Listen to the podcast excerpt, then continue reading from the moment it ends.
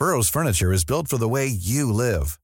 From ensuring easy assembly and disassembly to honoring highly requested new colors for their award-winning seating, they always have their customers in mind. Their modular seating is made out of durable materials to last and grow with you.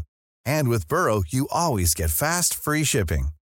Get up to 60% off during Burrow's Memorial Day sale at burrow.com slash ACAST. That's burrow.com slash ACAST.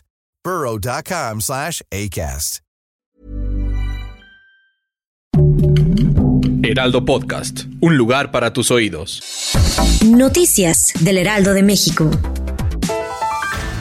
Este jueves 18 de mayo se llevaron a cabo los servicios funerarios y la última despedida de la joven de 30 años de edad, Leslie Martínez, quien fue encontrada por las autoridades sin vida y con graves signos de violencia en el municipio de Huitzuco de los Figueroa, en el estado de Guerrero. Leslie Martínez fue vista por última vez el pasado 30 de abril en la alcaldía Álvaro Obregón, luego de que supuestamente iría a Morelos con su expareja Alejandro Alberto N., su presunto feminicida, quien está prófugo de la justicia. La Fiscalía General del Estado de Morelos emitió una ficha de búsqueda para localizar, pues no se tienen pistas o indicios de su ubicación actual.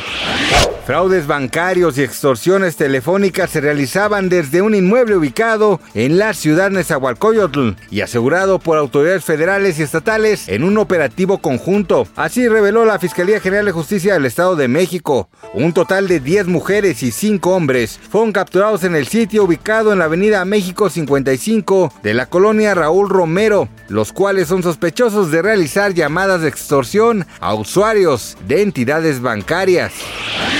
Un auto a toda velocidad, disparos y una detención rompieron este jueves la calma de la ciudad del Vaticano. A pesar de las advertencias y las voces de alto, el conductor irrumpió con su vehículo a través de la puerta de Santa Ana y llegó incluso al patio de San Damaso, en el interior del Palacio Apostólico, sede oficial del Papa Francisco. Ahí se detuvo y bajó del vehículo por sus propios medios. Quedó detenido.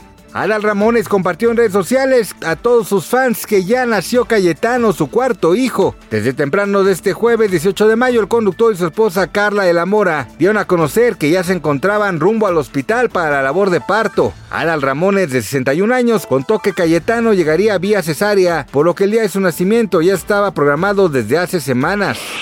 Gracias por escucharnos, les informó José Alberto García. Noticias del Heraldo de México.